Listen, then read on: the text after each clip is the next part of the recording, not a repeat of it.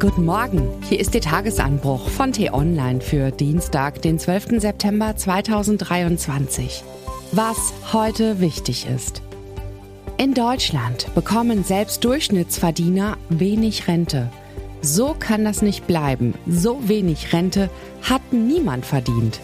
Geschrieben von Peter Schink, dem stellvertretenden T-Online-Chefredakteur. Und am Mikrofon bin heute ich, Ivi Strüving. Haben Sie 45 Jahre lang 40 Stunden in der Woche gearbeitet und dabei mindestens 3602 Euro verdient? Herzlichen Glückwunsch! Dann bekommen Sie 1500 Euro Rente, sagt das Arbeitsministerium. Das Problem ist nur, von derzeit 22 Millionen Vollzeitbeschäftigten in Deutschland verdienen etwa 9,3 Millionen Menschen weniger, also fast die Hälfte. Was das Ministerium außerdem nicht sagt, viele Arbeitnehmer kommen gar nicht auf 45 Beitragsjahre. Es sind verwirrend viele Zahlen, aber die Erkenntnis ist simpel. Um im Alter nicht mit sehr wenig Geld dazustehen, muss man heute gut verdienen. Das deutsche Durchschnittseinkommen liegt mit 4.105 Euro nur wenig höher. Die Aussichten sind düster. Real stagnieren die Renten seit Jahren, während die Preise steigen. Die kleinen Renten verschärfen noch ein weiteres Problem, nämlich die Unzufriedenheit mit dem Staat. Eine Herausforderung für die Demokratie insgesamt. Denn wer wenig Geld hat, ist mit höherer Wahrscheinlichkeit unzufrieden mit der Demokratie, geht seltener wählen, ist anfällig für Populismus. Armut und Ungleichheit sind Wasser auf die Mühlen der Antidemokraten. Die Kehrseite der Medaille Etwa 2,1 Beitragszahler finanzieren derzeit eine Rentnerin oder einen Rentner. Im neuen Bundeshaushalt sind von insgesamt 446 Milliarden Euro mehr als ein Viertel aller Ausgaben, 127 Milliarden Euro, als Zuschuss zur Rentenversicherung eingeplant. Dadurch fehlt Geld an anderer Stelle bei Investitionen, Bildung, Infrastruktur. So bleiben kann das nicht. Lösungsansätze gibt es viele und sie sind sehr unterschiedlich. Warum sollten die kleinen Renten nicht überdurchschnittlich steigen oder bestimmte Renten nicht mehr so stark erhöht werden? Oder warum sollte nicht freiwillig länger arbeiten, wer das möchte? Dazu mehr Zuwanderung und die neue Aktienrente. Wir werden nicht eine Maßnahme brauchen, sondern viele kreative Ideen kombinieren müssen, um das Problem in den Griff zu bekommen. Doch weil die Ideen so unterschiedlich sind, wird gerne öffentlichkeitswirksam gestritten.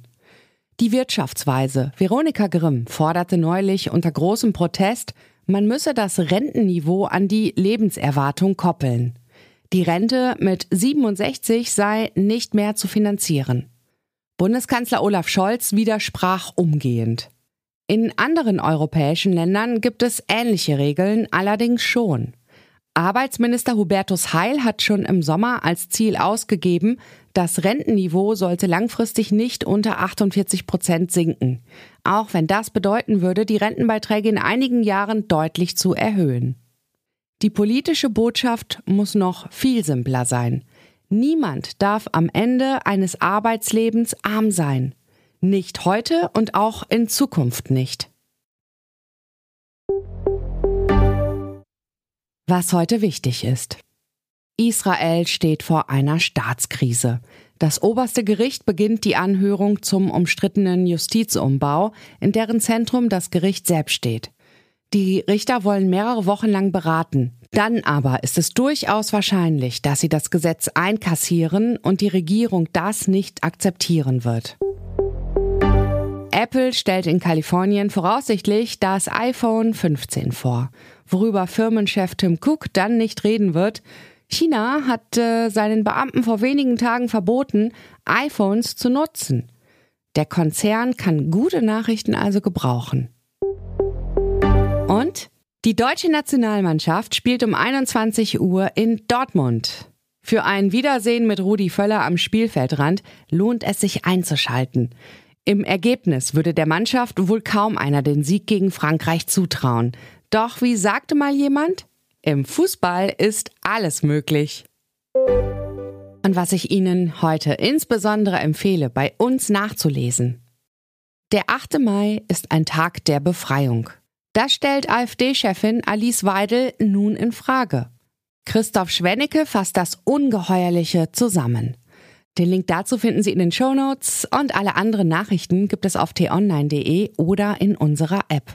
Das war der T-Online Tagesanbruch, produziert vom Podcast Radio Detektor FM. Immer um kurz nach sechs am Morgen zum Start in den Tag. Hören Sie auch gern in den T-Online Podcast Grünes Licht rein. Dort gibt es in 10 bis 15 Minuten einfache Tipps für einen nachhaltigeren Alltag. Vielen Dank fürs Zuhören. Bis morgen und tschüss.